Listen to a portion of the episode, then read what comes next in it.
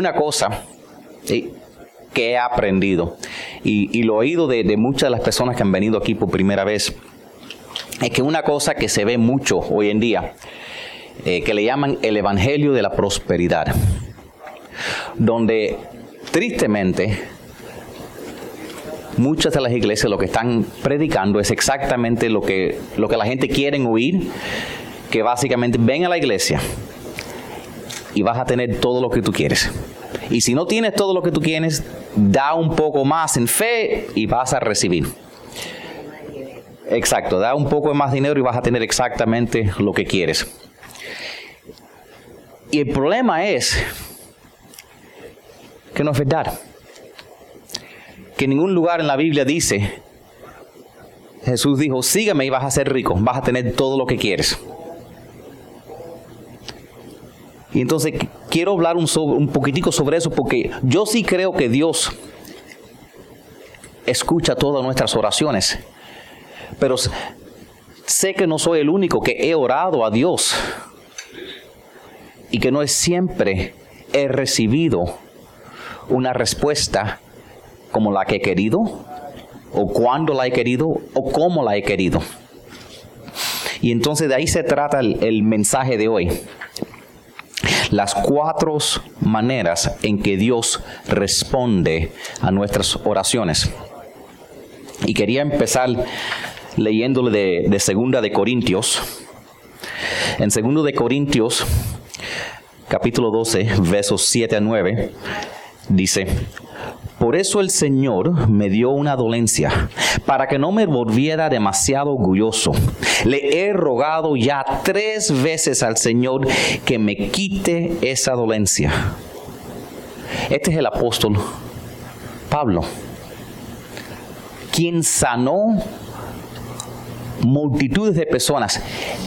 Él hasta lo único que tenía que hacer es orar sobre un pañuelo y mandárselo a alguien y la persona se sanaba. Es lo único que tenía que hacer.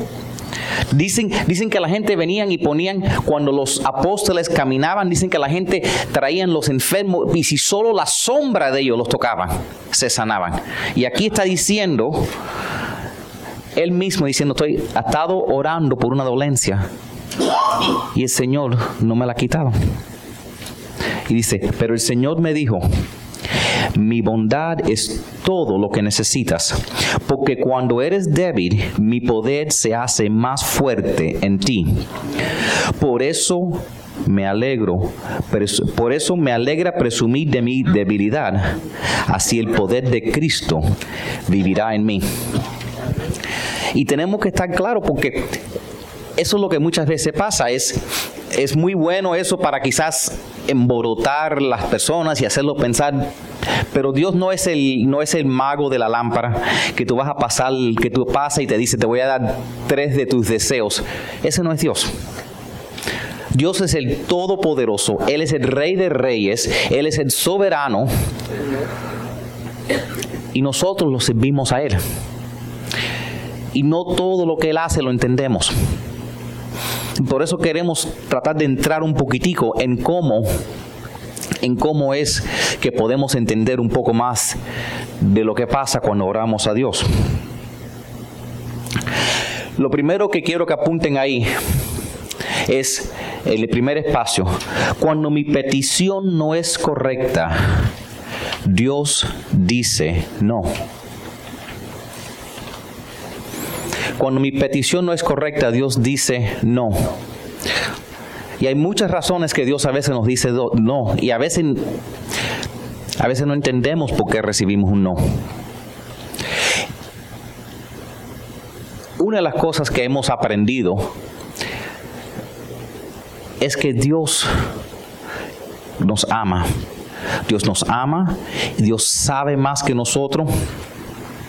Y Dios a veces a veces nosotros pedimos algo y Dios dice, no.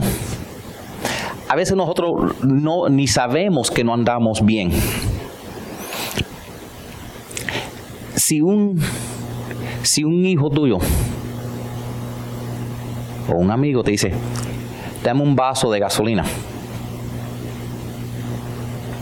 no se lo vas a dar aunque a lo mejor el hombre vea, la persona vea el vaso de gasolina y dice, pero luce transparente, luce rico, luce bueno. Y hay veces que los otros pedimos cosas y luce bueno y nos parece bien. Y Dios dice, no, Dice en Santiago capítulo 1 versos 16 18, dice, todo lo bueno y perfecto que se nos da viene de arriba, de Dios que creó los astros del cielo. Dios es siempre el mismo, en Él no hay variaciones ni oscurecimientos. Una de las cosas que Dios nunca nos va a dar es que Dios no nos va a dar algo que sea malo para nosotros. Y a veces nosotros pedimos algo y sin saberlo no es, no es lo mejor para nosotros.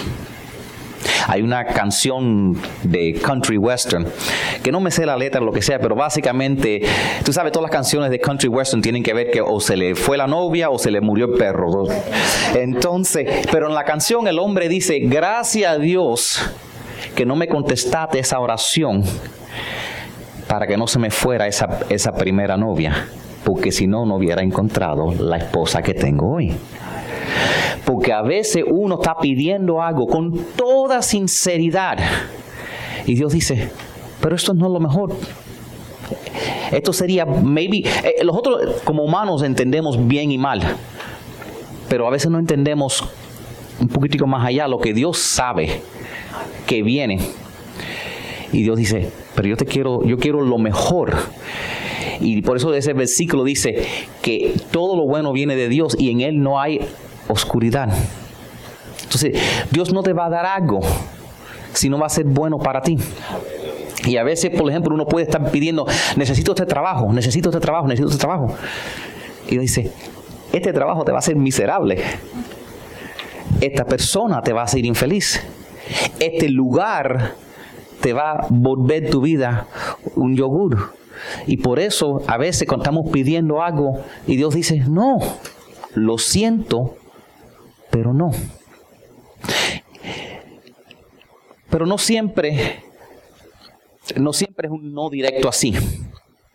La otra cosa que a veces Dios hace es, y apunten el segundo, cuando no tengo la razón, Dios dice, crece. Cuando no tengo la razón o no estoy correcto, Dios dice, crece. Y hay una diferencia entre crece y no. Un no es algo definitivo, algo que Dios dice, ya, no, dije que no. Pero crece, Dios está diciendo, en este momento no te lo puedo dar en este momento no te lo puedo dar. Por ejemplo, yo, yo tenía muchos vicios en mi pasado. Y que tiene vicios también tiene necesidades de dinero. Tú sabes que cuando yo andaba en eso, porque cuando uno anda eso, uno no sabe que tiene el problema. Tú sabes que si Dios me hubiera permitido ganar la lotería, yo hubiera muerto. Ese es el, lo peor que le puede pasar a alguien.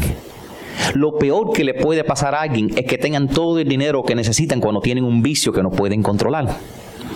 Y entonces a veces no entendemos, eso es un ejemplo extremo, pero a veces no entendemos. Estamos pidiéndole a Dios algo y Dios dice, tú no estás correcto todavía.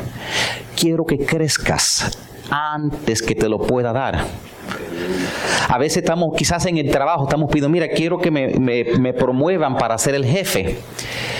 Y entonces estamos orando para eso y al contrario, ni, ni, recibimos la posición y entra en nuestras vidas una gran cantidad de estrés y problemas y no entendemos. Dios dice, cuando tú llegues a ser el jefe, no vas a poder salir a las cuatro y media de la tarde cuando quieras, vas a tener que quedarte hasta las cinco o las seis, lo que haga falta. Y si, tienes que, y si te llaman de noche porque ahora eres el jefe y el jefe no tiene horario, vas a tener que aguantar ese estrés y te estoy probando con estrés para ver si puedes si puedes manejar todo este estrés quizás lo puedes hacer pero si no lo puedes manejar no te puedo bendecir porque te, va, te voy a promover como jefe y te van a votar son cosas que Dios entiende de nosotros. Por eso que Dios dice, crece. No te lo puedo dar ahora porque quiero que crezcas. Mira, en el libro de Job dice, y sabemos la historia de Job. Job era un hombre que dice la Biblia que estaba correcto delante de los ojos de Dios. Es, un, eh, es pensado que el libro de Job es el libro más antiguo en la Biblia. No sé si sabían eso. Una notica ahí. El libro de Job es el libro más antiguo en la Biblia. Fue el primer libro escrito. Y dice, en ese tiempo el diablo no había caído del cielo todavía. Y dice que el diablo se presentó delante de Dios y le dijo, todo esta, ¿por qué tú amas a estos humanos? Son, son todo traicioneros, son infieles. Y Dios le dijo, mira mi siervo Job, míralo a él. Y lo que es más, Dios le dijo, pruébalo a él si tú quieres. Quítele todo, excepto su vida. Le quitó sus hijos, le quitó todo su trabajo, le quitó su salud. Le quitó todo hasta que estaba en punto y que aún la, la, esposa le decía, ora, maldice Dios y ora para que te mate. Y él contestaba, el Señor da y el Señor quita. Gloria sea el nombre del Señor. Y vinieron mucha gente y lo criticaron, parece que haces, estás haciendo algo mal, que Dios te ha hecho todo esto, pero al contrario, era para la gloria de Dios. Y mira, dice, en el verso 42, dice, después que Job oró por sus amigos, los que lo habían maldecido, Dios le devolvió su prosperidad anterior y aún le dio dos veces más de lo que antes tenía. Hay una enseñanza ahí para nosotros. Una es que a veces cuando tú ves a alguien que las cosas mal le pasan, no tiene que ser simplemente porque hizo algo mal. Y la otra cosa es que hubo un proceso de crecimiento ahí para Job. Hubo un proceso de crecimiento. mientras que él andaba orando por él mismo, Dios no le estaba contestando esa oración. Cuando él empezó orando por sus amigos y quitó la mirada de sus problemas, es cuando Dios le dio la bendición que le estaba buscando.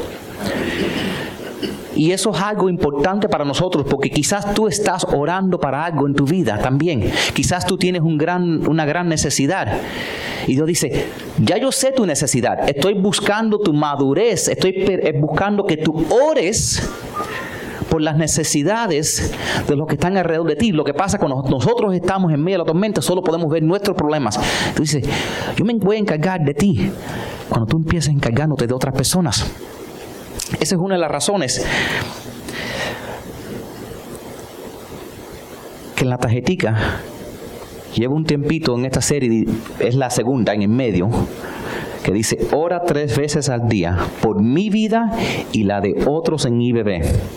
Dice, Dios puede hacer un gran avance en tu vida, pero tienes que seguir orando con fe y al mismo tiempo orar por otros. ¿Por qué pongo eso ahí? ¿Y por qué, si esto es algo que tú vas a hacer cuando estás solo, por qué le pido que lo ponga en la tarjetica? Porque es como un contrato. Es como un contrato entre tú y Dios.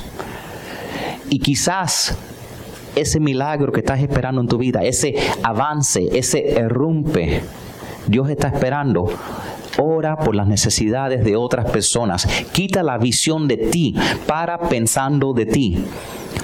Y muchas veces cuando alguien me llama y dice, tengo este problema, tengo este problema, tengo el problema, hago, quita la visión de ti, porque mientras más miramos de nuestros problemas, más grande parecen nuestros problemas.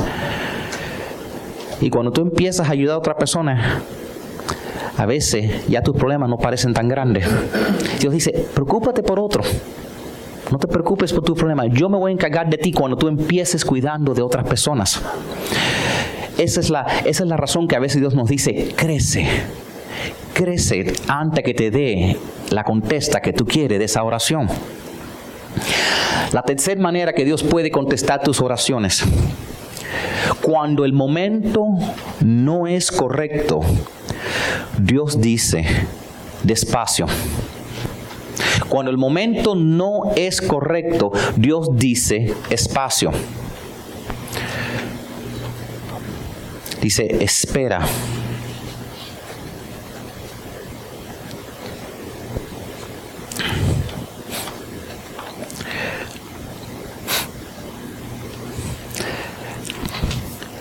La Biblia, la Biblia claramente en el libro de Eclesiastes, capítulo 3, versículo 1 dice, hay un tiempo señalado para todo y hay un tiempo para cada suceso bajo el cielo.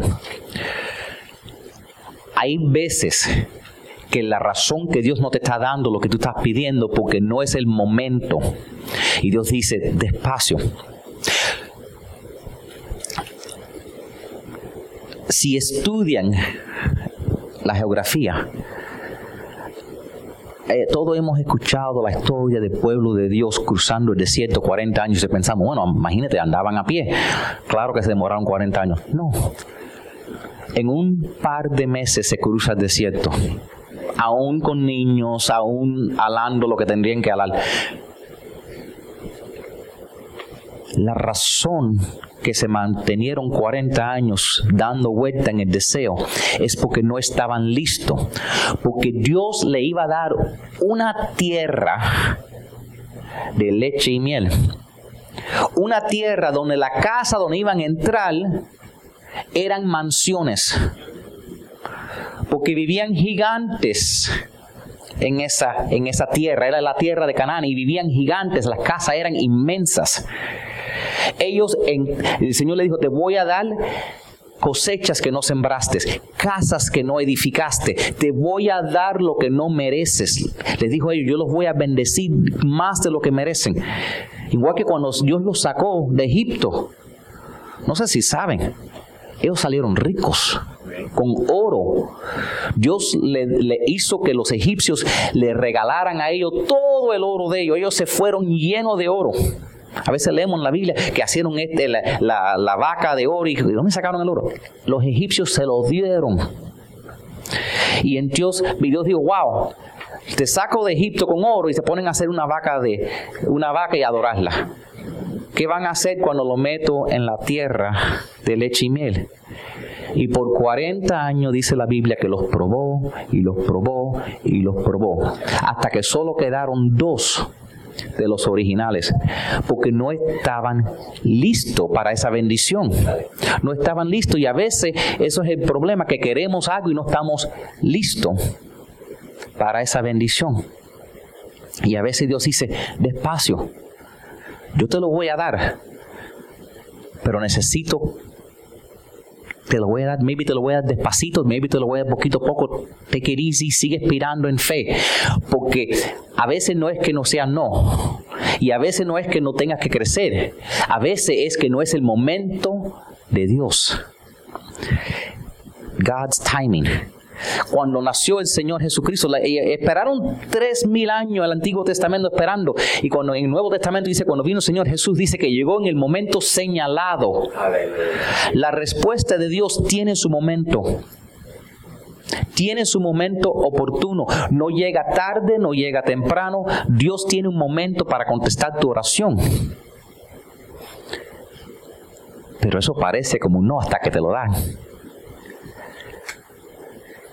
Si tenemos un regalito para alguien, si tengo un sobrino, le compro un regalito y él me pide algo en la tienda y eso lo voy a dar en su cumpleaños, maybe en la tienda le digo, no, y es porque ya lo tengo.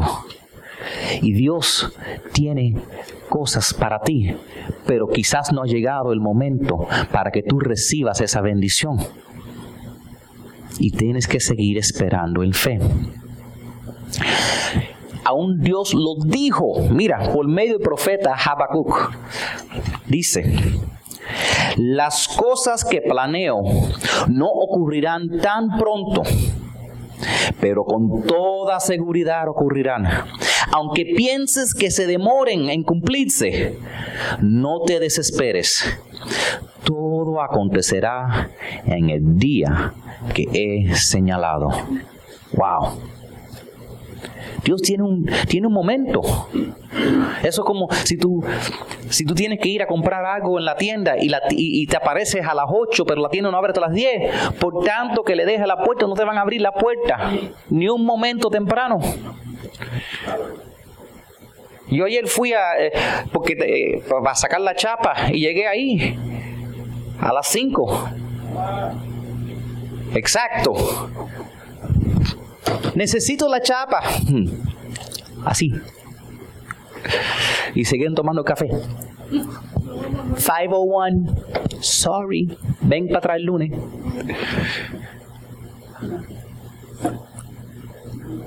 algunas cosas tienen su tiempo. Y entonces a veces tenemos que esperar en fe, porque Dios dice, no es el momento oportuno para tú recibir esa bendición. No es el momento todavía. Ahora, pero, y esa es la número cuatro, pero cuando mi petición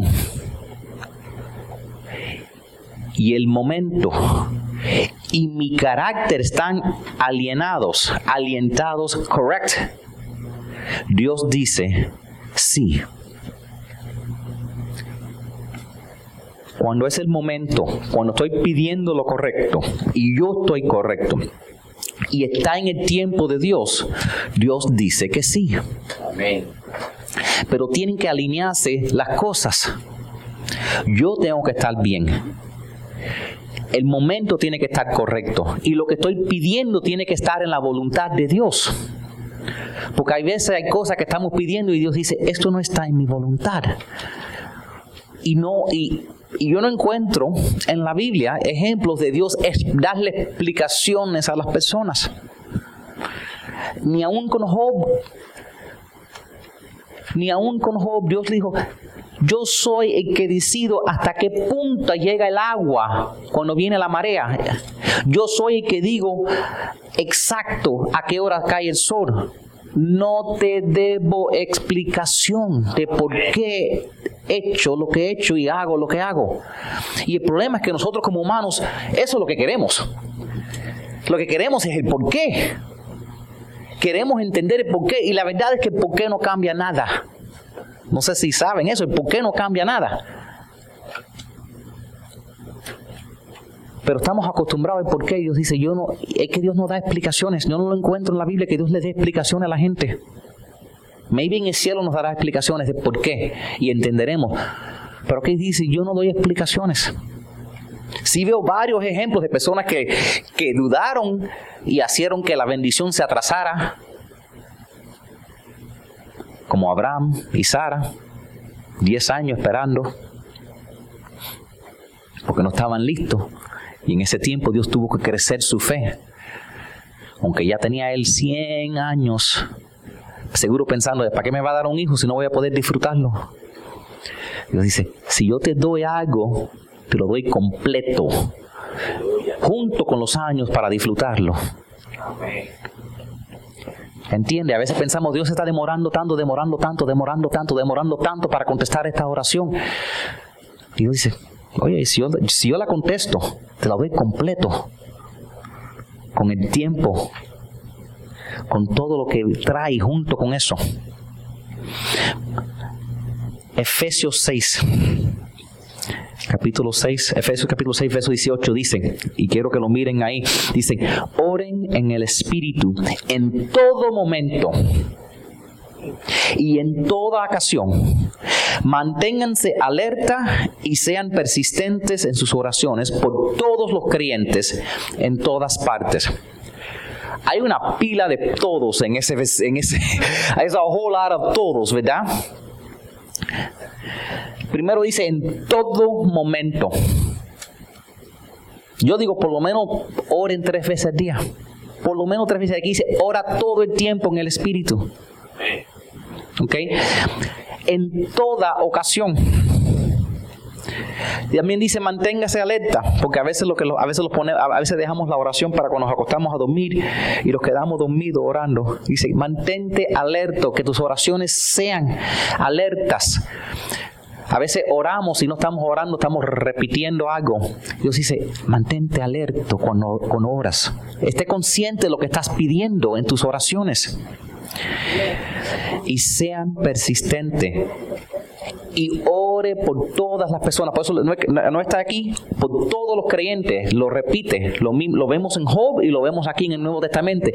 Ah, una cosa que yo creo que es clave para Dios contestar nuestras oraciones es nosotros poner la visión en otras personas, orar por otras personas y preocuparnos por otras personas. Yo creo que eso es algo clave para Dios contestar las oraciones.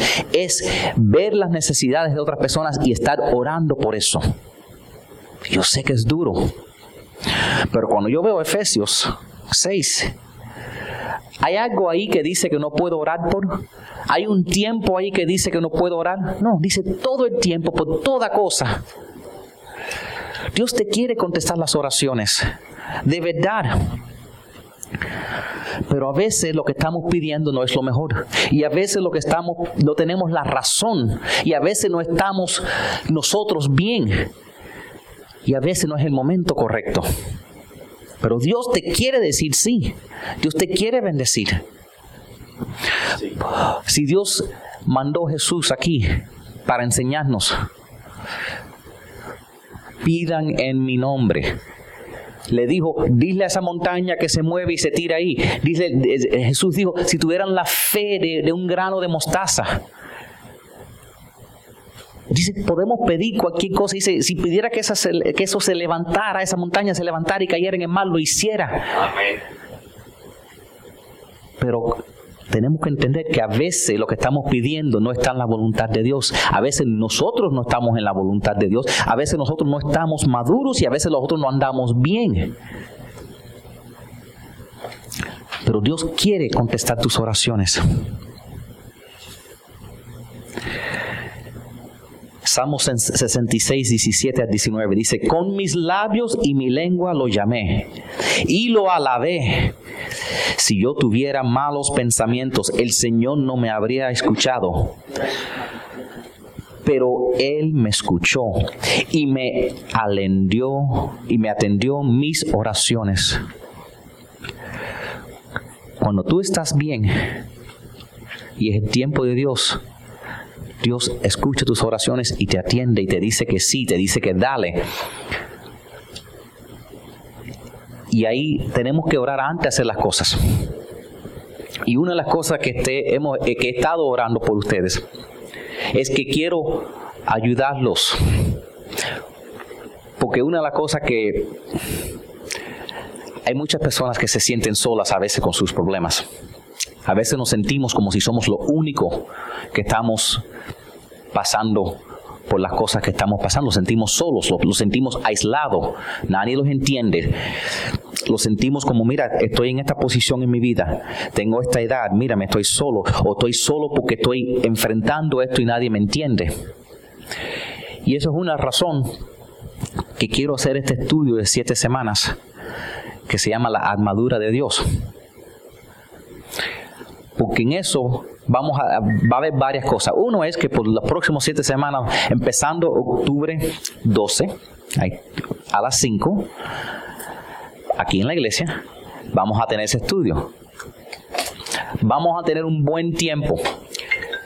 Y en eso no solo, no solo vamos a tener un buen tiempo y no solo vamos a aprender, pero vas a tener, y esta es la razón que los libritos cuestan 10 dólares, porque Mira el librito. Se pueden escribir en el libro. El libro es grande. ¿Ok?